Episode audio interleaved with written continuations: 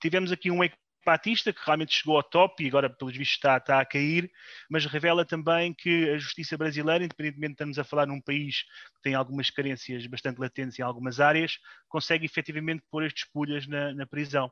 Foram 11,2 bilhões de reais de buraco que deixou a OGX.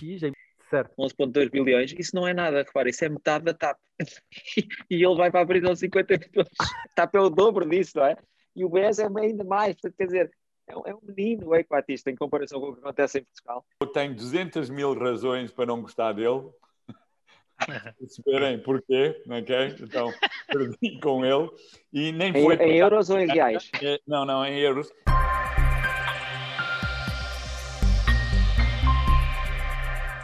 Olá, sejam bem-vindos ao nosso podcast Oceano Azul. O meu nome é João Cabral, eu sou diretor executivo da Startup Sintra e comigo tenho três fantásticos empreendedores para falarmos sobre os temas de atualidade, negócios, startups e tendências. Tenho comigo então o Nuno Silva, que é um dos primeiros criadores de marketplaces em Portugal, CEO da Ureplay, business angel também de diversas startups.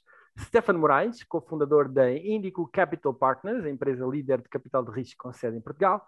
E Tim Vieira, CEO da Brave Generation e membro da primeira temporada do famosíssimo Shark Tank de Portugal. Nuno, Faz-me aí o teu pitch, dá-nos aí a tua apresentação em um minuto. Olá, uh, João, muito obrigado por me teres convidado para participar neste podcast. Provavelmente não, não devia, devia muitas vezes que não aceitou o convite e deve ter sido dos únicos que, que, pronto, que sobraram, mas obrigado na mesma. Para mim é um privilégio estar aqui num podcast que fala sobre negócios, porque infelizmente estou fechado em casa e a minha mulher está farta de me ouvir falar sobre negócios e já me mandou sair de casa várias vezes e pronto, isso para mim é, é, ótimo. A nível de apresentações, pronto, como já disseste tudo, eu sou empreendedor desde sempre. Atualmente estou mais focado numa startup ligada ao desporto e a outros entendimentos chamada Ureplay. Stefan, força! É sim, é um prazer estar aqui, João. Em particular, o Nuno, o Nuno, já deu mais ou menos a dica, mas isto foi a minha desculpa perfeita para sair de casa, porque já não, já não era possível ficar mais. Era impossível tecnicamente fazer isto neste caso, ir para o escritório, era daqueles motivos inadiáveis que eu acho que a polícia ia compreender seguramente, pelo menos se vivesse comigo, compreendia seguramente que eu tinha que sair de casa um bocadinho. E portanto é um prazer. Stefano Moraes, sou fundador da Índico, uh, investidor profissional de venture capital em, em muitas startups, daquelas mais conhecidas e algumas ainda não conhecidas. E para trás fiz, uh, fui empreendedor, fui CEO, consultor em vários países, banqueiro eh, de investimento em uma dúzia de países. Originalmente engenheiro, mas kind of false, uh, porque depois fiz um MBA em Harvard e, portanto, não, a engenharia não é assim o meu forte. Para isso tenho outra sócia que percebe mesmo a sério. Muito bem. Tim. Yeah, ok. Olha, obrigado também. Eu só vim porque eu vi que ia atacar o Nuno Silva e o Stefano Moraes, então eu disse, também, tá então eu vou. Porque eu estou com tantas saudades de fazer mais um webinar ou falar no Zoom, ou sei lá o que é, estar a olhar para um computador.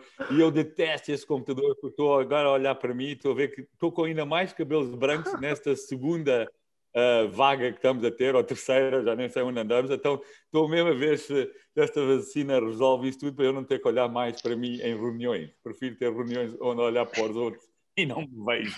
Okay? Mas, uh, olha, estou contente de estar aqui. Obviamente, também, uh, quem sou eu? Também sou alguém um bocadinho optimista, com, eh, tento fazer coisas realistas, mas pá, muitos erros, muitas vezes que já falhei, mas ainda estou cá, graças a Deus e alguma sorte também aqui, uh, não perder tudo cada vez que perdi alguma coisa, mas uh, não, não é gambling, então sempre guardava alguma coisa de lado e diga aqui ao meu Stefano, que era banqueiro, estou para dizer. E agora, pá, estamos, estou, estou a querer ouvir um bocadinho desta conversa e o que vamos falar, really great. Ok, estar aqui. Bom, vamos arrancar. Tínhamos aqui uns temas para tratar. Os primeiros temas estavam encontrados dentro da atualidade. Nuno, começo contigo. Escolheste falar sobre o Ike, o Ike Batista. Uh, alguma razão em particular? Uh, investiste em algum poço de petróleo da OGX? Não, por sorte não. Aliás, este é um, é um, dos primeiros temas que escolhi falar, mas também queria dar só aqui uma, uma um pequeno lamiré, como é que o, um dos homens uh, mais ricos do mundo foi desde 2012, salvo erro, o homem mais rico do Brasil. Como é que depois acaba nesta, numa situação um pouco clamorosa de acabar por ter 58 anos, vejamos, de, de pena de prisão. Mas acima de tudo queria, queria falar sobre o seguinte, que é, tivemos aqui um Batista, que realmente chegou ao top e agora, pelos vistos, está, está, a cair, mas revela também que a justiça brasileira, independentemente de estarmos a falar num país que tem algumas carências bastante latentes em algumas áreas, consegue efetivamente pôr estes pulhas na, na, prisão. Enquanto Portugal, por exemplo, devia aprender um bocadinho mais com o Brasil nesse sentido. Continuamos a ver a malta que fizeram aí umas, umas, uns desfalquesitos e tal, uh, na boa, Epá, e no Brasil eles lá não, não, não brincam. Pronto, basicamente era isso que eu queria, que eu queria aqui destacar. Ah, não, não quero bater no Eike Batista, até porque porque eu acho que o Eike seguiu pelo caminho errado, mas é um homem brilhante, na medida que ele conseguiu atrair um conjunto de, de investidores e até a própria população a investir na, nas suas empresas, que estavam cotadas na Bovespa, que é tipo o PSI 20 do Brasil. E realmente é uma pena este aumentar a estar a passar por este, por este flagelo. É merecido, obviamente, mas se tivesse, se tivesse feito as coisas como deve ser, se calhar estávamos a falar aqui num, num, num grande empreendedor. Pronto, e era basicamente só isso que queria dizer. Foram 11,2 bilhões de reais de buraco que deixou a OGX, a empresa petrolífera, depois também tinha mais uma outra empresa que era de mineração, creio eu, e já são 58 anos de, de sentença que ele tem para. Não, exatamente. Não sabemos se vai ficar por aqui, se ainda vai continuar mais. A sorte é que ele está em prisão domiciliária, por isso acredito que ele não esteja assim em muito, muito, muito más condições. No entanto, só para terem aqui uma noção, o Eike Batista chegou a, a ter uma avaliação de 30 Bs, e o que não é brincadeira, não é? Se olharmos agora para o Jeff Bezos ou para o Elon Musk com avaliações parecidas, ele naquela altura, há 8 ou 9 anos atrás, ter uma avaliação destas era realmente muito interessante. Claro que muito motivado por um ativo altamente especulativo, a OGX valia muito dinheiro em bolsa, toda a gente era a, melhor coisa que, existia, toda a gente tinha lá dinheiro, e como diz aquele ditado do Wall Street, não é? Quando toda, quando, quando toda a gente diz que é para comprar, está na altura de venderes, não é? Alright. Stefan, Trouxeste-nos aqui um tema ainda hoje de manhã, estava a dar nas notícias, realmente aqui uma, um efeito tecnológico fantástico, a chegada de três rovers ou naves a Marte. Partilha connosco um pouco este, esta temática. Claro, claro, claro. Eu queria só dizer que, pensando bem, se, se o Eike Batista estourou com 11,2 bilhões de reais, foi o que tu disseste, João, não foi? Certo. 11,2 bilhões, isso não é nada, repara, isso é metade da TAP. e ele vai para a prisão 50 milhões. TAP é o dobro disso, não é? E o BES é ainda mais, quer dizer, é, é um menino o Eike Batista em comparação com o que acontece em Portugal. Exatamente. Para a prisão, aqui, pelo contrário, não aconteceu nada até agora. Mas pronto, é, chegada a Marte 3 rovers, é, acho incrível. É assim, eu quando era pequenino eu gostava de ser astronauta, depois queria ser o James Bond, mas nem uma coisa nem outra aconteceu, pelo menos por agora. E eu acho que isto mostra realmente como a, como, como a humanidade, e depois eu só vou tentar falar só de coisas positivas neste podcast, eh, tem uma capacidade realmente de sonhar e de inventar incrível, ou seja, uh, os Emirados, a China e os Estados Unidos, e ainda por cima não foi só os Estados Unidos e a Rússia, ou os Estados Unidos e a Europa, foi também a China, obviamente, e ainda mais incrivelmente os Emirados Árabes Unidos, conseguiram fazer chegar robôs a Marte um, e, e aterrá-los, espero eu, não sei se já chegaram todos ou não, e vão recolher amostras e vão tirar fotografias e vão recolher dados e vamos ver se existem alguns marcianos, nem que sejam pequeninos, em forma de, de bactéria e portanto acho que é incrível, acho que é, um, acho que é um motivo de celebração, um motivo de esperança. E para quem trabalha em, em tecnologia como eu e em investir em, em, empreendedores com grandes ideias e com muitos deles querem fazer os tais moonshots, isto neste caso é um Mars, Mars shot, hum, acho que às vezes as pessoas esquecem-se da profundidade que é preciso ter a nível tecnológico para fazer acontecer uma coisa destas, não é? Às vezes nem é preciso uma coisa tão complexa, não é? Para fazer uma mesa é difícil fazer um copo, um garfo bem feito, enfim, são máquinas que estão por trás, que foram criadas por pessoas, pensaram naquilo, uh, e acho que para quem não. As pessoas às vezes não pensam, veem os carros assim à volta, fazer um carro é uma coisa muito complicada, são centenas de anos de desenvolvimento tecnológico. Agora imagina fazer uma nave e depois fazer uma nave que vai a Marte e deixa lá um robô, vá, um satélite e, um, e uma nave espacial de alguma espécie que foi que consegue ir até Marte. É incrível, acho que é, acho que é a notícia da semana, até para não estarmos sempre a falar de, de vacinas e de Covid. Mas eu já vou falar de vacinas a seguir mesmo. Já, já lá vamos bater. Mas de facto são três naves, cada uma com a sua, com a sua proposta diferente. A dos Emirados Árabes Unidos, na, na verdade, vai, vai explorar a atmosfera, vai ficar pela atmosfera a explorar e tentar perceber como é que Marte perdeu o seu ar. A chinesa, que é Tianwen-1, uh, vai estudar a geologia e a Perseverance da NASA vai estudar evidências de vida microbiana em Marte. E uma das coisas que me surpreendeu na notícia de manhã é que só é expectável que eles depois tenham os resultados uh, físicos daquilo uh, em 2031. Portanto, só daqui a, dois, daqui a 10 anos é que eles, as amostras estão, estão de volta aqui à, à, à Terra. Portanto, ainda estamos aqui neste já lá chegamos, fantástico, brutal, mas, mas reparem como ainda é um, um espaço de tempo. Claro. Oh, e chegámos lá rapidamente, que é uma coisa curiosa, não é? Portanto, chegar lá foi muito rápido, eh, porque aproveitaram, eh, não sei, a conjugação de trajetórias dos planetas para apanhar alguma boleia do, dos campos gravitacionais e por aí fora, não sei. Eh, mas agora, entretanto, os planetas devem estar a, a ficar cada vez mais longe e, portanto, se calhar agora vão, vêm contra, contra o vento ou contra tal a maré. Tal e qual. Ó, oh, Stefan, eu quando tu lançaste este, cá. Quando lançaste este tema, eu fiquei um bocadinho, também não é um tema que eu domino muito profundamente, mas, mas gostava de, de perceber se tinhas alguma sensibilidade em relação a isto. O Programa Espacial Europeu, todas estas tecnologias, estes desenvolvimentos, na verdade, depois têm muito eh, tem um transfer grande para a área da mobilidade, não é? E a Europa tem um tem aqui um histórico muito grande na área da mobilidade, com todas as empresas de, de automóveis, etc. etc. Tem, tens noção se em termos europeus as coisas estão conseguimos acompanhar ou, ou, também é mais um setor onde a tecnologia a nível europeu está a ficar para trás? Não, é assim, eu, eu não acho que haja em geral setores em que a tecnologia europeia esteja a ficar para trás. O que fica para trás depois são as empresas europeias decorrentes dessa tecnologia, porque nós claramente temos a tecnologia e a engenharia e a ciência igual ou melhor do que qualquer outro sítio. Eh, no caso eh, especificamente de, da Agência Espacial Europeia, tem sido feito um, trabalho muito profundo na Europa inteira, e inclusivamente existe também a Agência Espacial Portuguesa, agora há cerca de dois ou três anos, é, que, tem, que está a ter uma, alguma influência à volta do país em estabelecer parcerias com várias incubadoras e aceleradoras à volta do país. Aliás, eu estive envolvido, fui júri de um, desse programa de quais é que iam ser as aceleradoras que iam, digamos, estabelecer essa parceria com a Agência Espacial e há, há, imensa, há imensas coisas relacionadas com o espaço que a pessoa não diria que são relacionadas com o espaço. Portanto, ir ao espaço não é só mandar satélites e naves espaciais. Muitas coisas têm a ver com, com telecomunicações, outras têm a ver com, com recolha de dados uh, e por aí fora. E, é, portanto, há, há, imensos negócios em Portugal relacionados com o espaço e eu acho que a Europa não está, está atrás. Muito bem. Tim, New Normal, fala-nos desta nova tendência. O que é que é este New Normal? Eu não vou falar mais nisso. Eh, vamos falar nos tópicos do Nuno e do Stefano, são mais interessantes. Eu só vou dizer que eu não gosto de New Normal, eu não quero saber de New Normal. Eu vejo muita gente dizer que a gente estamos melhores e estamos a, a gostar mais disto. Eu não gosto nada mais disto. Também não quer dizer que quer voltar como era, mas eu acho que estou a chegar ao ponto que it was better, you know, screw it. Uh, acho que estamos aqui num ponto disso. Mas assim, uh, fiquei mais forte, de conseguir focar-me em coisas interessantes.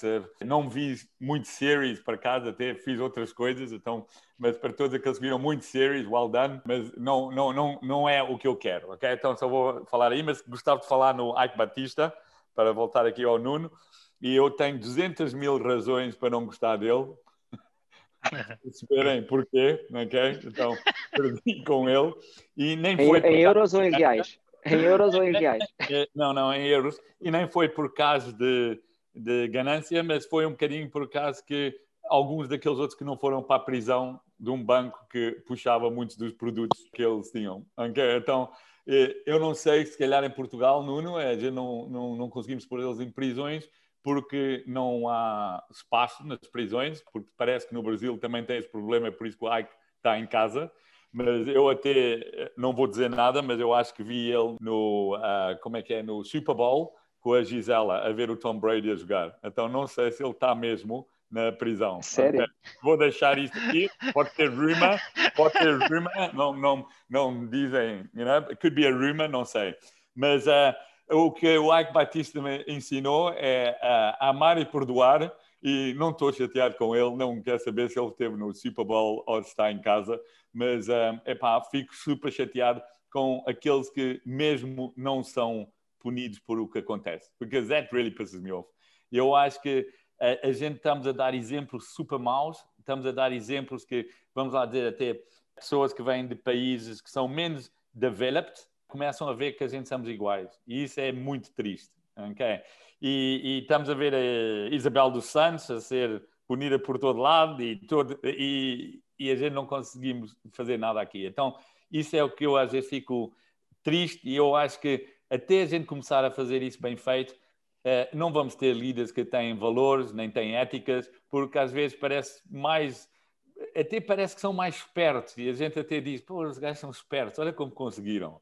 Está a perceber? E isso é it's totally wrong. No, no, te, no lado de Moz, eu epá, incrível. Eu nem percebo como é que conseguem fazer essas coisas. E eu, eu tenho uma assinatura do Armstrong, do uh, Neil Armstrong, foi à Lua e tudo, então eu sempre gostei também de pensar grande, né? Eu fico maluco é que naquele tempo, quando foram, no, nos anos 60, o telefone que a gente temos hoje na mão tem 100 vezes mais power que tinha capacidade. tudo o que eles tinham. Então aí eu fico mesmo admirado como é que era possível. E um dia também, 50 anos agora, as pessoas vão dizer, pô, como é que eles conseguiram com aquilo que eles tinham? Então, isto aqui é amazing. As coisas incríveis acontecem aqui no mundo. Ok? It's really incredible. Sim, sim. Eu também acho que, epá, de momento, a Space Force Europeia, não sei se são so amazing. Eu acho que estamos é, num período que a gente nem consegue dar vacinas em Europe. então, isso é um, eu detesto, foi o que o Stefan disse, eu não quero falar de Covid e os Não, não, mas vamos falar. Mas eu queria dizer uma coisa ao Timo. O Timo estava aqui a dizer que nós éramos tipo uma, uma vergonha que era mais uma economia emergente que não consegue condenar as pessoas, mas nós não somos uma economia emergente. Nós somos uma economia submergente, que é muito pior. Que é, as emergentes ainda estão a emergir. Nós estamos sempre a submergir constantemente. Década após década a submergir. Eu acho que eles até estão já a tapar o, a tu, o teu volume. Eh, estavas a falar e já. É. cuidado, Stefano, cuidado aí. É. Debaixo de água. Mas, uh, mas uh, era o que eu estava a dizer. Pá, estamos aqui. Uh, eu, ando, eu, eu, eu já não olho para, para. Eu tenho todo o respeito para as mortes e tudo e fico super triste e, e estão nas minhas orações todos os dias, as famílias. Mas não consigo olhar mais para números de pessoas que estão a apanhar uh, Covid ou que estão a morrer por Covid, porque a gente não consegue fazer muito aí, é um vírus no fim. Mas no lado da vacina, que a gente consegue fazer coisas e conseguimos controlar, estamos a falhar drasticamente. A gente, eu estava a ver os nossos números agora estão atrás do UK e todas as semanas muito mais atrás do UK. Então eu não percebo qual é a força que a gente tem de estarmos unidos porque não conseguimos comprar elas e não conseguimos dar elas. E depois, quando damos, damos às pessoas erradas. né? Ou deitamos metade fora. E eu também, eu também vou dizer aqui que eu não sei se eram erradas, porque como aquilo já não foi testado em animais, se calhar é melhor a gente começar a testar naqueles, opa, nos políticos que a gente ama tanto, vamos dar a eles primeiro e ver o que acontece. Não sei, é só estou a dizer. Ah. Mas, yeah, então não vou falar em New Normal, uh. valeu a pena falar. Right. Stefan, pegando no tema das vacinas, tinhas lançado aqui um, uma temática também do, da produção de vacinas da Moderna explorar aí um bocadinho o tema. Sim, não, é, é, é fascinante porque outro dia num destes mais inúmeros um, Zoom calls, tive, tive a oportunidade de ter um Zoom call com o CEO da Moderna, que é, que é o Stefan Bancel, que fez o MBA também em Harvard e acabou em 2000, e basicamente ele contou a história de como é que aquilo tudo aconteceu, e eu vou tentar replicar sem, sem cometer nenhum erro, e, e abreviando, obviamente, para cometer ainda menos erros. Mas essencialmente, eles já andavam a estudar uh, vacinas para o MERS, creio, uh, há alguns anos, uh, nos últimos dois, três anos. A Moderna é uma empresa de biotecnologia que tem várias, vários produtos, em, várias vacinas e medicamentos em desenvolvimento e basicamente andavam com o famoso Dr. Fauci a tentar encontrar uma solução para, para gripes daquela natureza quando aconteceu o Covid. E aparentemente, quando a China publicou DNA do vírus no dia 13 de janeiro, 14, já não me lembro, eles em 24 horas tinham o desenho da vacina completa, que é uma coisa incrível, não é? Ou seja, em 24 horas, por causa dos estudos que já tinham feito e tinham, digamos, um modelo montado para como é que, tendo o DNA do, digamos, do vírus, como é que tinha que ser a vacina, em 24 horas os computadores uh, produziram, digamos, um modelo matemático de, de, como é que se tinha que fazer a vacina. Mas depois havia um problema, e o problema era que a vacina não, não existia, tinha sido testada, menos aprovada, esses processos normalmente demoram anos e anos, neste caso até poderiam demorar só um ano, como aconteceu pela emergência mundial, isso também nos faz pensar como é que, como é que deviam ser vacinas lançadas de agora em diante, mas enfim, uh, só que não havia ninguém que tivesse dinheiro para produzir uma vacina que não estava nem testada, nem, nem menos aprovada.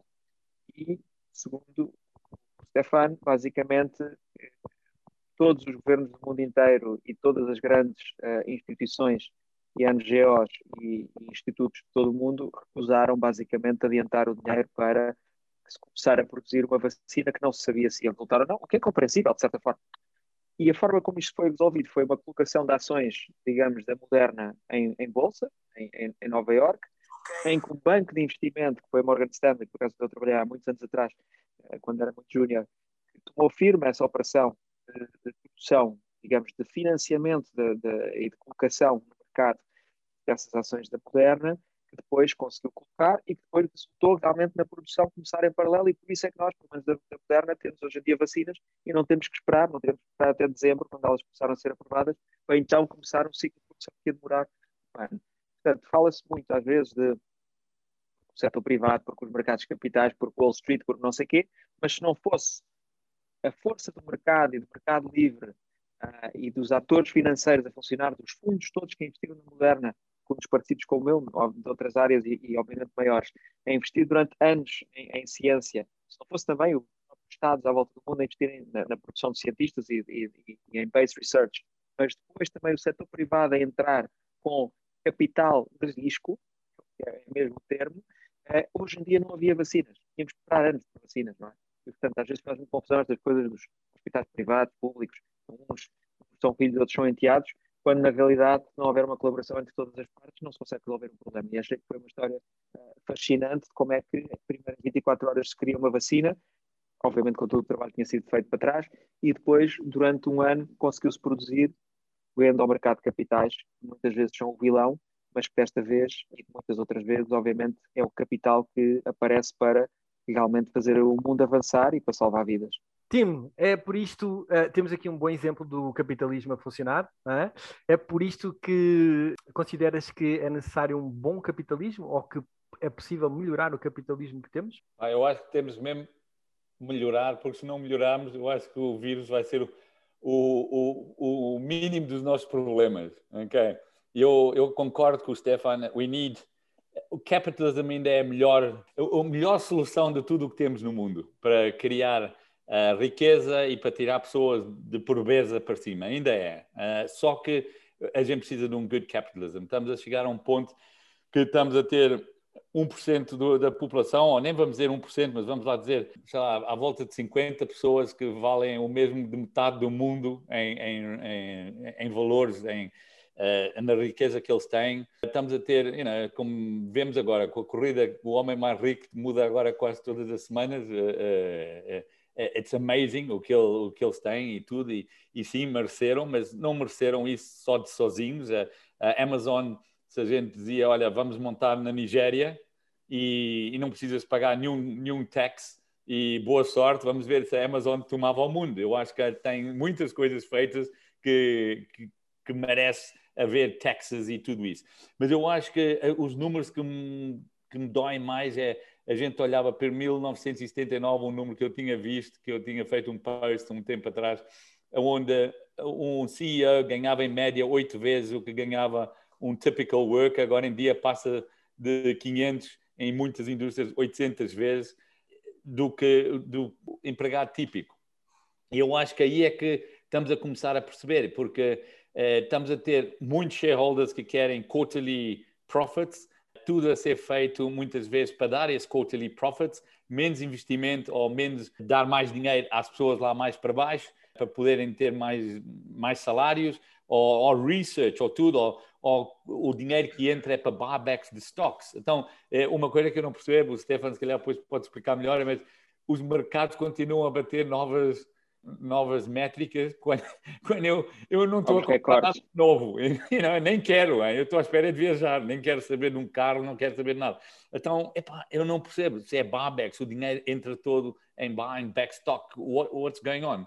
Eu só acho que a gente precisa de um beta capitalism, porque capitalism, sem dúvida, é, é coisa, mas eu também olho para o capitalism na, no, no, nos Estados Unidos e no último ano foi very socialist, mandaram cheques para casa, pagaram a empresas para ficarem abertas, healthcare went free, com tudo o que era COVID. Então, epá, eu acho que a gente precisamos ter aqui o melhor dos dois mundos e não ter tanto medo de um lado ou do outro e, e, e começamos a perceber que não é tudo extreme left e extreme direita. Uh, temos que perceber que está tudo mais ou menos no meio. Em termos de, de das vacinas, ontem estava a ouvir o Hot Talk, o Stefan Secker, é o meu favorite um, interviewer depois do João Cabral, e um, posso dizer, uh, foi, admirei-me ouvir que a vacina uh, russa foi, eles deram a lot of technology e explicaram a todas as outras vacinas onde estavam. Foram, obviamente, começaram a, a, a experimentar ela mais cedo que noutros países, Então conseguiram também ter isso. Mas o technology, eles, they actually shared it. E foi bom começar a ver como é que às vezes, quando estamos todos com medo, que conseguimos fazer pontes rápidas, ok? E isso também foi, foi, foi super interessante. O que eu também ouvi ele a dizer é que a deles é based em old school technology, coisas que já funcionam e vacinas que já dão, são, estão a ser dadas às tropas americanas desde 1950 e que as novas é uma technology que, according to o russo, é unproven. Ele era o CEO do Russian Investment Fund, ok? É unproven. E por isso é que eles estão a ter tantas pessoas a querer levar a deles. então, eu não sei, bro, because eu ainda não levei, né? eu estou low risk, super low risk, eu sou fininho, eh, não, não tenho eh, any problems, então estou ok, não estou a beast nem nada, estou ok. Mas estou a dizer, it's amazing como é que isto está tudo a acontecer no mundo, né? sem, sem a gente dar testes animais, como eu tinha dito, sem a gente fazer nada, we all now having to, to get vaccines. So it's interesting, it's interesting. Muito bem, Tim. Eu, eu, na altura, quando tu falaste, quando tocaste neste tema, eu lembro que havia uma, umas publicações do Ray Dalio sobre uh, reformar o capitalismo, super interessantes. Eu creio que ele publicou aquilo no LinkedIn dele. São, são umas teses bastante desenvolvidas, não é apenas um, um shout-out ou porque é um, um, um microblog, é algo com propostas muito interessantes e que vale a pena, vale a pena ser estudado porque, de facto, o modelo como está sendo o melhor modelo que temos até hoje, uh, falha aqui qualquer coisa. Acho que temos que temos que podemos depois um dia se calhar fazer um, um podcast à volta à volta deste tema. Mas é só à, à, França, uh, quando começaram a cortar por galatina as cabeças de todos que eram bourgeoisie, que eram os ricos, foi um bocado quando houve aquele uh, income gap, vamos lá dizer. E eu acho que agora muita pouca gente quer perder a cabeça e o Elon Musk, you know, com terreno da África do Sul e tudo, uh, tudo bem, pode viver um dia para nós, mas para agora a cabeça dele ainda está cá. a gente tem que começar a fazer soluções aqui antes de pensarmos muito mais como é que vamos fugir daqui. Okay? Sorry. Nuno, passando aqui para um outro modelo de um outro exemplo de capitalismo, que é o desporto, fala-nos aqui deste negócio que aconteceu, que eu nem sabia, por acaso tinha passado completamente ao lado, da Maikuju. Primeiro, se calhar é melhor explicar o que é a Maikuju, porque pode haver pessoal que não sabe o que é. Pois é, olha, eh, eu a Maikuju tinha reparado neles na altura que eles fundaram, porque eh, como tem algumas ligações a espaços esportivos, eles estavam a tentar promover a sua, a sua tecnologia. Basicamente, o que é, que é a Maikuju? A Maikuju é uma tecnologia, eles inventaram uma tecnologia de streaming de long tail. O que é que é isto? basicamente é uh, tu, uh, a maior parte dos jogos que tu tens, que são, que são streamados ou que são, ou que são transmitidos, são da primeira divisão ou são aqueles mais importantes. Então, eles são dois fundadores, que é o João e o, e o Pedro Presa, eles estavam imigrados e, entretanto, na altura, o Boa Vista estava na primeira divisão, mas depois desceu, devido àqueles problemas financeiros, desceu para, para um escalão inferior e eles deixaram de ver o Boa Vista enquanto estavam lá fora. Então decidiram criar esta startup para dar visibilidade ao seu Boa Vista e também a outros Boa Vistas que realmente não tinham, não tinham a capacidade de aparecer uh, no, num stream. A coisa correu tão mal ou tão bem que eles, o ano passado, ali em novembro do ano passado, foram adquiridos uh, nada mais nada menos pela Eleven Sports, que é só a, a, empresa que detém os direitos da Champions League, estão a ver o que é que, que, é que está aqui envolvido, que viram na Maicujo uma oportunidade de não só ficarem com os direitos dos grandes jogos, como também terem já uma pontinha para, para, para ligas inferiores. Uh, eu, eu não sabia nada disto, eu, eu, eu só soube disto porque andei, quis falar com eles acerca da, da, da startup, de uma, uma parceria que estamos aqui a tentar desenvolver. Quando reparei nesta, nesta, nesta situação, fiquei super contente, ou seja, uma startup portuguesa, promovida por dois founders portugueses, a ser adquirido por o maior player atualmente de direitos televisivos aqui de futebol na Europa e eles também têm outros esportes e ah, fiquei mesmo muito contente.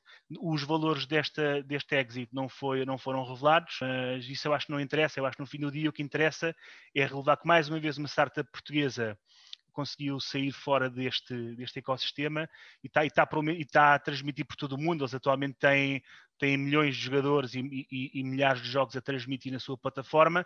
E tem uma curiosidade interessante. Eles permitem, por exemplo, porque podes-me dizer assim, então, mas já existe o YouTube, o que é que estes gajos estão a fazer a, a mesma coisa? Não. A diferença é que estes gajos desenvolveram um sistema que lhes permite, por exemplo, uh, tu, sendo um clube de, de local, colocares, por exemplo, um conjunto de patrocinadores e esses jogos que são transmitidos, os patrocinadores pagam um X ao clube.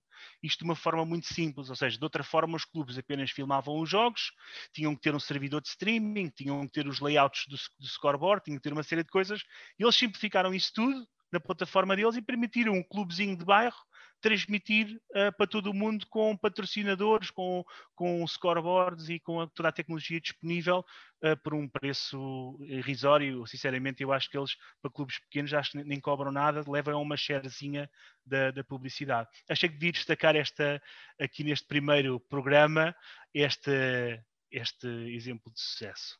Eu lembrei-me, quando tu, quando tu lançaste isto, eu lembrei-me, fez-me logo puxou-me logo a ideia aquele, aquele um, projeto uh, criado pelo Mark Cuban uh, nos anos 2000, que foi uma venda gigantesca depois pela, para quem comprou, creio que foi a Yahoo, salvo erro, que era o Broadcast.com, que também começou assim uhum. com.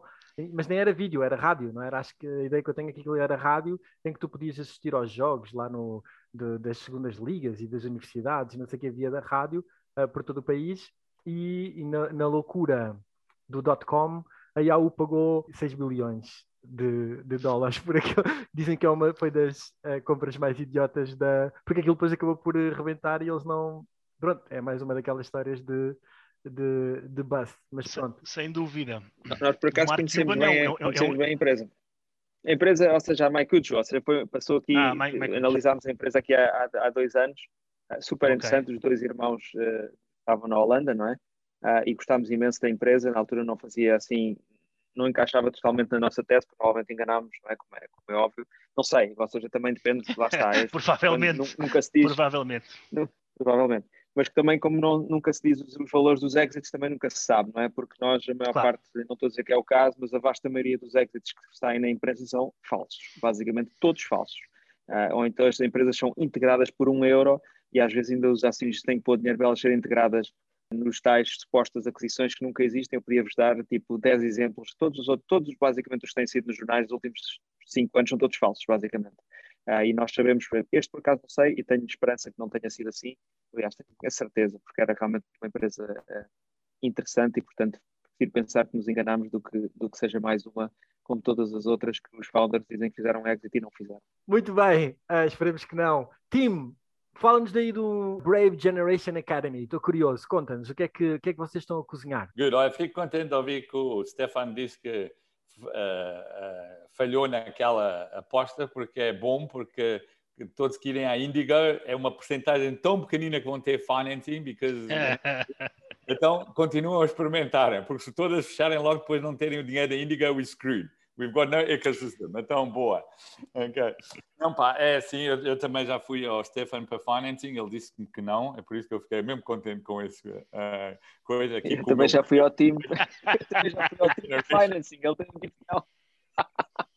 Então, não, mas olha, estou muito excitado. Eu hoje, para casa, até escrevi no meu WhatsApp, escrevi a uma pessoa a dizer que parece que eu estou 20 anos mais novo, não parece, mas lá dentro, deep down, estou 20 anos mais novo porque estou super excitado com o Brave Generation Academy. Já estamos a, a, a crescer bastante. É, temos um platform que tem mais de 6 mil pessoas em 40 países a fazerem o nosso o nosso curriculum, que é o British Curriculum, que é o, o, o e os A-Levels, mas agora estamos a fazer hubs, and we're pushing the hubs, e já estamos em sete países que fechamos já contratos para pôr hubs, em Portugal temos os primeiros dois em Cascais, dois em Porto abrirem e três no Algarve. And it's super easy. A gente queremos dar oportunidades a, a crianças à volta do mundo de poderem ter uma education que vale alguma coisa para eles poderem ter oportunidades para o futuro. e obviamente Zâmbia, África do Sul, Nigéria é sempre um problema ter se calhar as melhores professoras e agora a gente consegue mesmo ter uma professora que está a ensinar em, em Londres, Lisboa, Luanda, Lagos e dar esse standard, só que estão dentro de um hub onde também tem um learning coach que ajuda e depois liga-se à comunidade onde usam, onde aprendem uh, com os nossos, uh, o que a gente chama appetizers, opa, já coisas que são reais em skills e começam a ter o knowledge, os skills e o community. E é isso que estamos a fazer, conseguimos fazer isso com preços super baratos e aqui as pessoas que pagam mais estão a pagar para outros sítios pagarem muito menos ou não pagarem, então é um bocadinho de um Robin Hood também que estamos a fazer e é um, um, um, um profit for purpose, you know? Eh, então estamos a, mesmo a puxar. Não estou too excited em quantos milhões é que vamos fazer, estamos mais excited em quantos milhões de vidas a gente podia mudar, so that's my real passion nisto. Estou com uma equipa super fixe, tenho que dizer, ontem no Clubhouse, quando falamos, eu, eu até quase chorei a dizer obrigado a eles, because it's really, I'm painful, quando eu estou excitado, I'm like, never stops. Então, é WhatsApps at any hours, eu não durmo muito, então, it's been really stressful. E agora queríamos mais uma pessoa to be our CEO and uh, And, uh, essa pessoa ainda nem começou, se começa no fim do mês, mas ele já recebeu não sei quantas mensagens e eu disse, pá, estou a tentar ter, ainda não estou a pagar, but I need, you know, return. So um, it's a little bit like that, but super excited com isso que estamos a fazer. Acredito mesmo que vai haver muitas revelations na education e peço ao Stefan ao Nuno, quando souberem de boas empresas que estão a fazer coisas em education, podem usar a nós como um platform para terem guinea pigs em crianças. Okay? Uhum. Então, we can do the test for them, we, we super, estamos abertos, a gente somos um sítio que temos escola uh, durante o dia e à noite até estamos a fazer tertiary. Estamos agora a fechar para fechar uma na Nova, na University ali em Carcavelos. Estamos com, em clubes, estamos em em, uh, opa, até em igrejas temos um hub. So it works anywhere. É super accessible. Ok? E é isso. That's, uh, that's, é isso que me está a não deixar a dormir. Boa, nice, bom saber. Nuno, que projetos para destacar? Um dos projetos mais interessantes dos últimos anos, que na minha opinião não tem ainda o destaque suficiente, que é o de Ocean Cleanup. Partilha connosco. Verdade.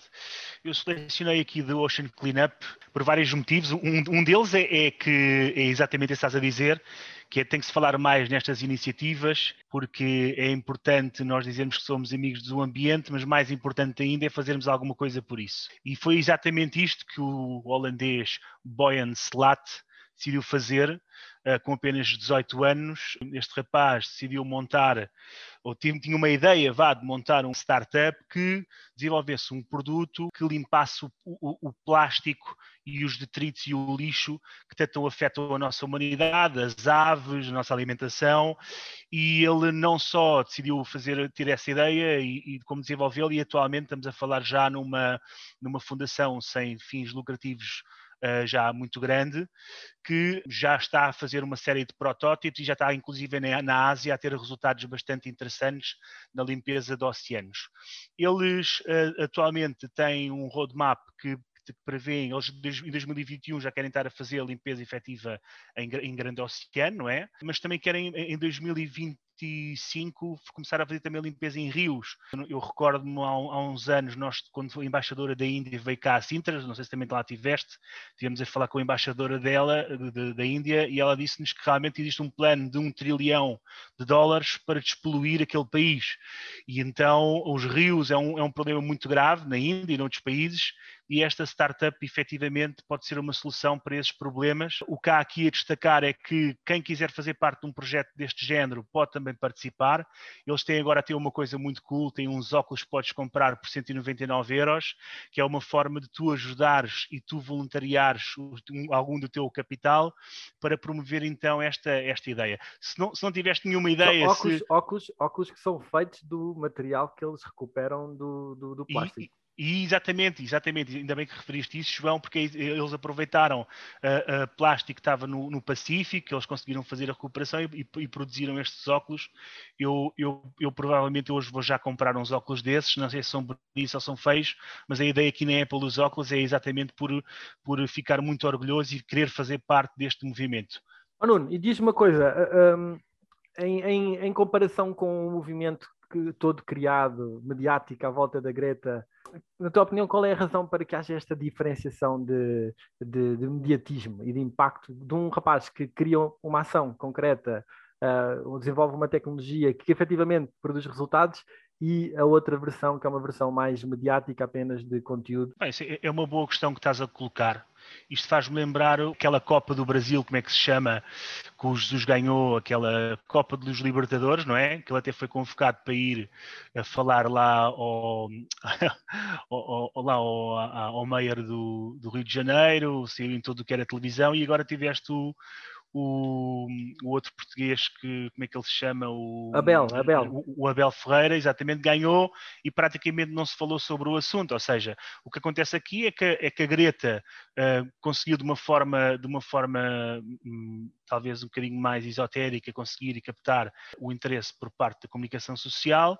Não estou a condenar a Greta. A Greta está a fazer também o seu papel por um mundo melhor mas é, o difícil aqui não é falar, nem, é, nem é uh, dizer que somos muito do, a favor do ambiente, o difícil aqui é pôr as ideias em prática, que é o que este chaval fez. Eu posso dar um comment aí. Uh, da mesma, de, da mesma fonte que eu tive do, do Ike estar no Super Bowl, eu posso dizer que o Boris e a Greta estão juntos, estão a começar a namorar e ela está agora uma happy Greta. Então, só para eu dizer que eu acho que o canal dela vai também uh, ir para ele e está tudo ok. Uh, mas eu acho que é, isso do clean up é super fixe, é really good, mas eu acho que quando vou a um supermercado ainda, e eu também vou às vezes, a Lídia faz-me ir, uh, eu posso dizer que quando chego a casa e vejo o plástico que vem dentro daqueles no shopping, eu acho que a gente tem que parar é o plástico aqui Uhum. E depois limpar o que já está lá, sem dúvida, really good. Mas temos de parar o plástico aqui. Eu lembro de ter de falar com o Paulo Azevedo, se calhar dois anos atrás, numa conferência na Nova, e ele disse que até 2025 que o Sonai não ia ter uh, mais plástico. Eu acho que se acontecer isso, eu acho que 10% do, do plástico no mundo desaparece só com a Sonai. Because it's like Epá, it's amazing o plástico que a gente uh, compramos. E, e até quando eu estou a tentar, epá, não dá para pôr num papel, ou, ou, porque meus filhos não me deixam, eu tenho que carregar tudo, sem, a gente leva os nossos plásticos, não posso. E no, no outro dia na Lidl eu esqueci de levar plásticos e tive que ir levar coisas eh, pelas mãos e foi incrível, porque eles não deixam, mas é, é um problema que a gente ainda tem, é o sauce. O sauce é que é o problema. E, e até a ver, I don't know, eu detesto taxas, but alguém tem que começar a perceber que tem que haver new options, porque não, não dá para a gente só deitar fora. It's like unbelievable. All right, Stefan. Olha, posso, um, queres, queres, queres... já agora só um comentário, é isso? Força. Sim. Ou seja, eu, por um lado, é assim, eu acho que esta questão que o Nuno levantava, já isto é um tema que eu que é apaixonante, eu como faço surf há 35 anos e, portanto, sou um grande ocean lover, uh, isto para mim é muito, muito importante e tenho visto, em particular na Ásia, com o desastre total do plástico. Porque na Europa, sim, obviamente há um problema de plástico, de produção de plástico, mas nós reciclamos plástico e, portanto, não reciclamos todo, não reciclamos, mas há, mas há uma solução, digamos, e ao menos eh, há uma reciclagem. O problema é que em muitos países, e em, e em particular na Ásia e em África, uh, e mesmo na América Latina, obviamente, nos sítios onde, onde há menos capacidade, não se faz reciclagem, e depois isso vai tudo passar, vai tudo parar ao, ao oceano e ao, e ao, ao landfills que ficam, enfim, destruídos para sempre a Greta, o problema, porque é que não se fala tanto no Ocean Cleanup? As pessoas, em termos de marketing, uh, relacionam-se com outras pessoas e com histórias. E as histórias normalmente engraçadas por, por, por, pessoas. E, portanto, a Greta tem ali uma, uma questão que é uma, uma miúda jovem dos países nórdicos, idealista, que uh, embodied a, movement. E portanto isto acontece com muita frequência que há pessoas que embody movements e portanto tornam-se mais tornam-se porta-vozes. E eu, portanto eu acho que a Greta apesar de todas as críticas que, se fazem obviamente e apesar de se calhar não passar de enfim dizer umas coisas mas a verdade é que raise the issue não é? E o raise the issue tem, tem muito valor e, e, acho que o Ocean Cleanup se calhar também beneficia da Greta de alguma, de alguma maneira. E portanto acho que, acho que todos, todos têm o seu papel. Eu, eu conhecia, conheço o Ocean Cleanup, acho que é espetacular. E todos nós temos que fazer, dar a nossa contribuição. E nós em, em breve vamos, nós já somos um fundo digamos, aderente e signatário do PRI, que é o Principles for Responsible Investing, fomos os poucos fundos a nível mundial de Early Stage Venture Capital que são signatários, e em breve vamos lançar uma iniciativa muito relacionada com este, com este tema que estamos a falar. Alright. Stefan, continuando contigo, partilha-nos então, eh, tinhas trazido aqui para, para a apresentação para falar sobre a Nutrium, uma plataforma de 360 graus de nutrição. Sim, ou seja, eu escolhi esta porque eu acho que, pronto, estes, estes dois últimos temas que eu vou falar, depois já o outro também vem na sequência, uh, tem muito a ver com, com realmente com o bem-estar. Nós, nós, e nós temos 20 empresas no nosso portfólio, as empresas em geral têm corrido muito bem, mas depois há umas que se vê que realmente têm, têm, têm têm em particular beneficiado desta crise. Uma delas, recentemente, anunciámos uma série A do Zen Club eh, no Brasil, porque as pessoas precisam de coaches e terapeutas e psicólogos para as ajudarem online, já que não podemos ir ao consultório e não vale a pena estarmos a perder tempo a ir uh, no trânsito ao consultório. E outra onde investimos agora recentemente e que temos também bastante esperança é a Nutrium. E o que é, é a Nutrium? Basicamente uma empresa de Braga. As nossas empresas são quase todas de vários sítios e não muito de Lisboa. Portugal tem realmente hubs fantásticos uh, por todo o país. E é uma plataforma 360 graus de nutrição, ou seja, começou por ser software, software as a service para os nutricionistas gerirem os seus clientes, as suas bases de dados, para agora estar a passar a ser uma plataforma em que qualquer pessoa pode ir lá uh, escolher e selecionar um nutricionista com quem possa ter sua, as suas consultas.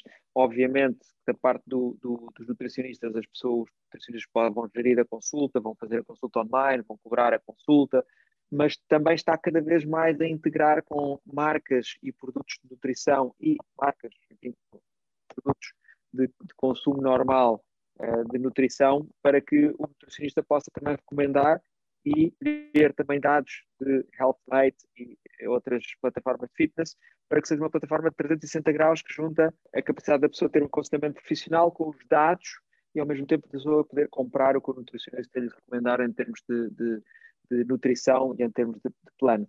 E eu acho que isto é uma nova, ou seja, é mais um layer, mais uma camada de personalização e conveniência da internet, neste caso aplicado à nossa, à nossa forma física, a Zen Club na parte de saúde mental e existem outras, mas o que nós queremos agora cada vez mais é integração uh, inteligente e personalizada e conveniente uh, da nossa vida com os serviços que nós, que nós necessitamos.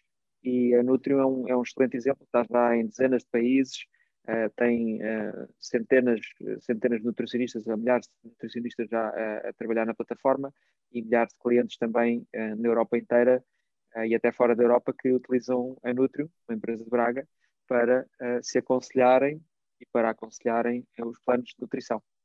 Oh, e continuando, já que, já que o teu tema também era na linha deste, se calhar tratávamos já da parte das tendências, lançaste aqui a questão do envelhecimento como uma, uma doença. Ainda ontem ouvia uma senhora lá da União Europeia, sueca ou da Croácia, já não lembro, que, que já, já, já, já disparava que a idade da reforma eventualmente passaria para os 70 anos, é? porque à medida que, que sim, estamos, sim, a, sim, estamos a envelhecer. O que é que querias desenvolver em termos aqui de tendência sobre este tema? Sim, isto, isto, vem, isto vem, na, vem na sequência, ou seja, o, uh, nós, como humanidade, cada vez estamos a viver mais, não é? Ou seja, não há dúvida que houve um, um aumento da idade média esperada das pessoas uh, enorme, não é? Duplicou no último século ou algo assim parecido mas o problema é que nós continuamos a viver a nossa idade mais avançada mal. As pessoas vivem mal, têm vários problemas, acabam por definhar e acabamos depois por, por muita gente morrer em sofrimento, senão quase, quase toda a gente. E, e, o envelhecimento sempre foi tido como uma coisa natural, não é? Porque a pessoa cresce, desenvolve-se, tem uma idade adulta e depois começa a declinar, a decair. Aliás, logo a partir dos 25 anos começa logo a decair e depois a partir dos 45 eh, então começa a decair mesmo e depois é, a coisa acaba mal, não é? E está-se a chegar à conclusão, enfim, está-se a chegar nos últimos, nas últimas duas décadas, mas ainda agora recentemente li um livro que recomendo vivamente, que é o Lifespan, do professor David Sinclair, Lifespan, que é um professor de Harvard que se dedica a isto, que é, na realidade, o envelhecimento é uma doença, ou seja, que não é ainda considerada em muitos países uma doença, mas é a mãe de todas as doenças, é o envelhecimento é, digamos, quando as nossas células se copiam elas próprias com erros e, e, e temos, e levamos com o raio-x e com o sol e por aí fora, e portanto, nós, o nosso código, o nosso software começa a ficar com defeitos, com erros, basicamente. E portanto, a ideia aqui é, é, é tentar repor o código original é, para que o programa funcione para que não comecem a aparecer os cancros e, todos, e, a, e a pessoa não consegue andar e tem de tudo e, e por aí fora. E isso está a ter avanços incríveis nas últimas décadas e agora em particular nos últimos cinco anos, com novos, novos uh, testes de novos medicamentos e de, e de, novas moléculas que estão uh, a dar, que já deram resultados em, em digamos, em, em e em, e em, pequenos animais e por aí fora que agora estão a passar para os humanos, que são eh, esta ideia de que se nós formos ao master switch, ao, ao, código de software original no nosso DNA, que foi sendo abastardado durante a vida, e se conseguirmos pôr o código original, porque ele está lá, está lá guardado nas nossas células, se conseguirmos voltar a pô-lo, a correr esse software em vez do software que já está eh, destruído por décadas de exposições nocivas a químicos e a, e a coisas que não devíamos, mas que são inevitáveis, conseguimos, se calhar, viver 100, 150, 200 anos e viver relativamente bem durante muito tempo. E daí que também não faz sentido depois parar de trabalhar aos 75 anos, não é? Se, eu quiser. Mas também a minha experiência é que as pessoas que param de trabalhar, o declínio é maior ainda. Portanto, eu já planeei não parar de trabalhar, eh, porque senão o declínio será ainda mais rápido. Já se nota, mas enfim, é tentar não seja tão, tão grande. All right. Bom, vamos saltar aqui de tema. Estamos a fechar aqui os dois temas finais. O Nuno trouxe aqui um tema um tema quente, a Bitcoin. Nuno, Bitcoin hoje ultrapassou os 50 capas, não é? Creio é verdade, foi, João. Creio que saiu essa, essa notícia aí. E hum, a questão que o Nuno trazia era se o Bitcoin era ou não era um refúgio para investidores. O que é que tu achas? Olha, eu vou-te dizer uma coisa. Eu há, há 15 anos que lido com mercados financeiros, não a nível profissional, mas a nível doméstico, vá, e, hum, e não, realmente não consigo compreender este tipo de, de, afirmação e este tipo de fenómeno. Tem sido uns artigos, nomeadamente nos Estados Unidos, que realmente a Bitcoin pode ser um refúgio face ao ouro. Para, para as pessoas lá em casa que nos estão a ouvir, normalmente o ouro ou, ou, ou, ou a prata ou outros commodities são utilizados pelos investidores quando existe alguma, alguma volatilidade no, nos mercados, nos índices, ok? Então a malta normalmente refugia-se em, em, em, metais preciosos, ouro, eh, petróleo, etc. E quererem nos vender essa ideia de que a Bitcoin é um refúgio para, para os mercados, eu acho que é, uma, é uma falácia, é aquela história de quando se repete uma mentira muitas vezes, passa a ser uma verdade. Como é que uma, como é que uma coisa, vai lá, uma coisa digital, tudo bem que começa a ganhar cada vez mais credibilidade, mas como é que uma coisa que desvaloriza em finais de 2017, princípios de 2018, 70%, pode ser um refúgio à volatilidade dos mercados. Há aqui qualquer coisa que não faz sentido. Eu, desde que recebi um telefonema a, a, a propor-me que investir nas bitcoins é que é um grande negócio, eu fiquei assustado. Mas o que é facto é que eu arrependo profundamente quando falei com o meu amigo Alexander Mandic e ele disse-me que estava a comprar todos os meses X uh, bitcoins e eu disse-lhe ele, pá, sai disso que ainda vais perder dinheiro eu agora arrependo que, a, minha, a, minha, a minha característica que, que, de conservadora, de mitigação de, de risco, realmente fez-me ter um custo de oportunidade muito grande. Mas basicamente o que eu queria chamar a atenção é que não se metam todos a comprar, na minha opinião, atenção, vale o que vale, não se metam todos a comprar a Bitcoin e eu acho que é de longe e de todo um refúgio uh, seja o que for. Nós tivemos um, agora um, um, teaser brutal que foi o Elon Musk a dizer que ia permitir que os, que os Teslas fossem comprados com Bitcoin, mas eu percebo porque é que, e ele a pôr Bitcoin no seu Twitter, que é seguido por milhões de pessoas, eu percebo porque é que ele faz isso, porque ele é um influenciador, ele é, ele é um, vá lá, ele é uma pessoa que consegue mobilizar outras pessoas a comprar o ativo que ele investiu 1.5 bilhões do dinheiro da Tesla, que agora devem ver se calhar uns, uns 10 vezes ou uma coisa assim do género. Agora, o resto das pessoas, que eu chamo, pá, no, sentido, no sentido positivo, mas chama carneirada, não, não, não comecem a entrar nestes esquemas da, da, da, Bitcoin e pensar que isto podem ser vencedores, porque podem de um momento para o outro, basta vir um, um legislador ou um, ou, ou um, país qualquer, como a China, como aconteceu em 2017, dizer que a Bitcoin vai ser proibida, ou, que, ou, ou um chinês que acordou mal disposto e, e começa a disparar e a vender Bitcoins, que aquilo depois começa a cair de uma forma vertiginosa. Pronto, basicamente é isto, e lanço agora aqui aos meus colegas de painel, aqui é este, este modo, ver o que eles acham acerca disto. É assim, eu, eu, posso, eu posso comentar, eu, eu em geral eh, estou de acordo, em geral também fiz quase mais ou menos a mesma coisa, não tenho quase, não tenho quase ativos digitais, um bocadinho, tem corrido bem. Eu acho que o, o movimento é inevitável, ou seja, eu não estou a dizer aqui, longe de mim está a dizer comprem ou vendam, mas o que nós estamos a notar é que o mercado de digital currencies se está a institucionalizar, ou seja, cada vez há mais players institucionais a começar a investir, talvez não realmente não como moeda de compra eh, de nada, mas como refúgio de valor. É, é estranho realmente, porque é assim o ouro, o ouro em última análise havia ouro, não é? Pronto, existia ouro fisicamente. Mas também o ouro é uma quer dizer, também não deixa de ser, é como bitcoins, não é? é uma coisa, bitcoins por acaso também há um limite, ou seja, a mineração de bitcoins tem um limite matemático que eu não percebo, mas enfim, em todo caso parece que há um momento em que aquilo acaba e portanto será um, uma questão finita. Mas nós não estamos só a falar de bitcoins, há, há muitas outras moedas e umas vão vingar e outras não.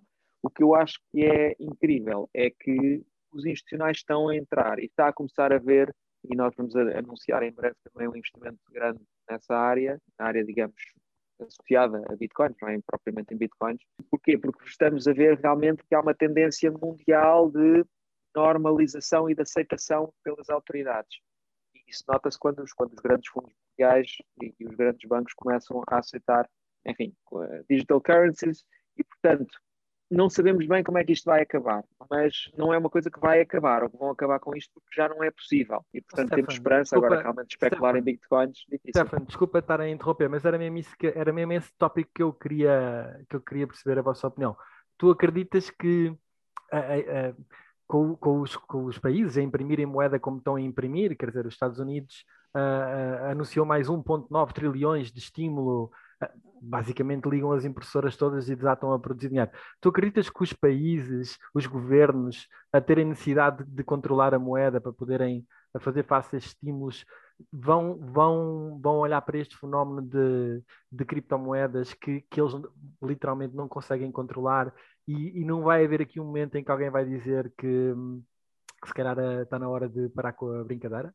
Pode haver até muita gente que diga que está na hora, só que o problema é que não há um chefe do mundo, não é? Ou seja, não existe, não é? Mesmo, mesmo quem tentou não conseguiu. E, portanto, uh, o mundo é um bocadinho mais democrático, mesmo assim, do que se pensa. Aquelas teorias da corrupção, ah, isto são os, os, tipos que mandam. Ninguém manda. Nem o presidente dos Estados Unidos manda o suficiente. E, portanto, além disso, os, os, próprios governos estão a, a, pensar em criar as suas próprias moedas digitais. E, e by the way, quando se diz que os, os países estão a imprimir dinheiro, não é verdade. A impressão de dinheiro faz digitalmente hoje já, hoje em dia, que é assim, chega, é o Banco Central que mete uma linha uh, de código a dizer assim, agora criei mais um trilhão de dólares. Não existe, não existe, estas moedas não existem, essas notas não existem. Isso, isso em si próprio já não tem backup nenhum físico. Quando a Reserva Americana cria, cria um trilhão de dólares, é uma linha no computador criaram e depois mandam essa linha para os, para, para os bancos. Não existe dinheiro físico. Não, Sim, eu, eu quando estava a referir à, não estava a referir à impressão física, estava a referir à criação. Sim, mas as pessoas não sabem isso, não é? Ah, claro. Mas é, mas é que hoje em dia o Fed já faz isso, ou seja, o Fed cria dinheiro e a Europa cria dinheiro virtual constantemente, ou seja, são linhas de computador que eles metem lá.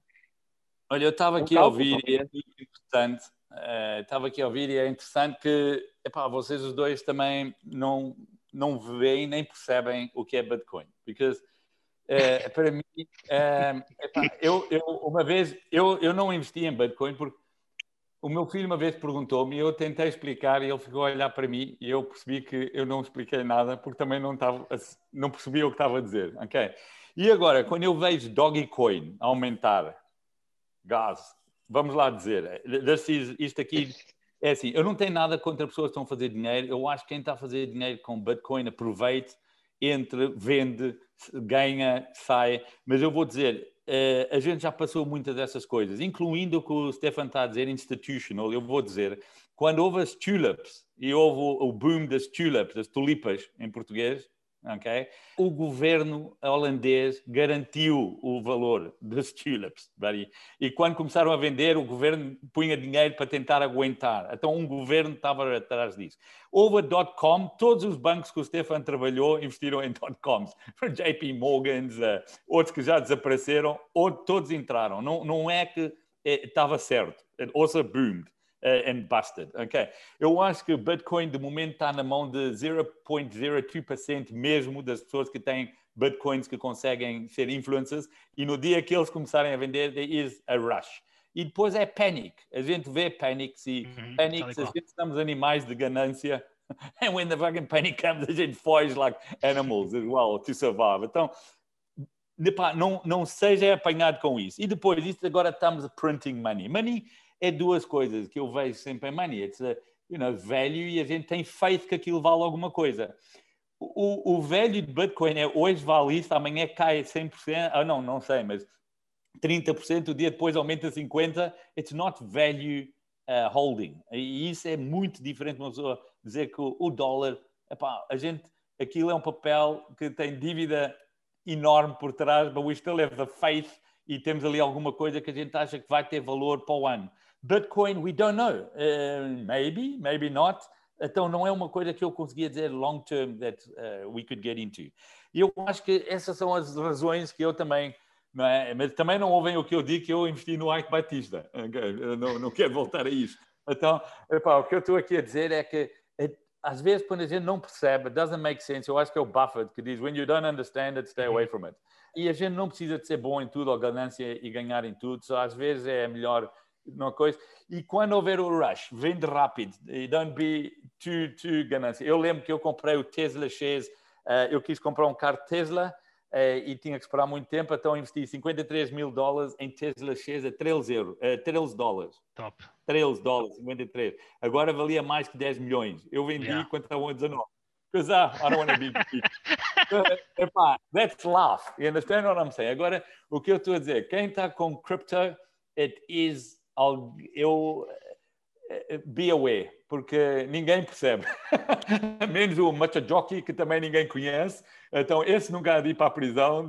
A... Em Ponzi schemes acontecem, e eu não estou a dizer que é um Ponzi scheme, there is something behind it, porque as pessoas têm tanta fé. Mas as tulips também eram bonitas e existiam. E depois começaram a vender a Dogecoin, que era uma tulip que crescia com uma cor diferente numa folha. Bruh, you know, I don't know. Não sei. All right. Tim, para fechar, temos aqui uma nova tendência que é uh, Portugal e os, e os, digital nomads. Partilha aí o conceito de comunidade que, que, se está a criar. Opa, eu só queria dizer é que a gente devíamos de ser mais proativos e convidar todos que querem ser digital nomads para vir para Portugal. Temos o lifestyle, o lifestyle ainda temos o sol, uh, temos tanta coisa boa e a gente precisamos de pessoas que vão gastar dinheiro nesses nossos restaurantes, vão viajar por dentro do país vão uh, fazer network com as empresas que a gente estamos a investir e que abrem mais mundo para essas empresas. So I really think a gente estamos, eu vi a Grécia a começar welcoming them e a dar incentivos para eles irem para lá e não são nenhum incentivos que não podem ser feitos. E eu estou a ver que a gente vai perder através de uma onda de conseguir attract talent e, e, e se isto aqui ficar mal, né, que vamos dizer a crise, estamos outra vez no risco de pessoas começarem outra vez a, a fazerem o que os portugueses fazem, é saírem e a procurem de oportunidades. E eu acho que era bom conseguir começar a ter essas pessoas, pelo menos há mais rendas, mais carros a, a passar na Via Verde, mais, uh, mais pessoas a, a, comprarem e a consumirem. E eu acho que era só isso que eu queria falar com esse time, é que uh, temos que tentar, de alguma maneira, uh, estarmos à frente da onda em coisas que é trazer talentos e, e que não custam muito trazer. Alright, meus caros, e está feito. Este foi o nosso primeiro episódio. Demos aqui a volta a uma série de, de temas interessantes. Quero-vos agradecer aos três por partilharem aqui todos os vossos conhecimentos e interpretações aqui destas temáticas. Obrigado a vocês também que assistiram aqui ao nosso podcast. Vemos no próximo episódio e fiquem bem.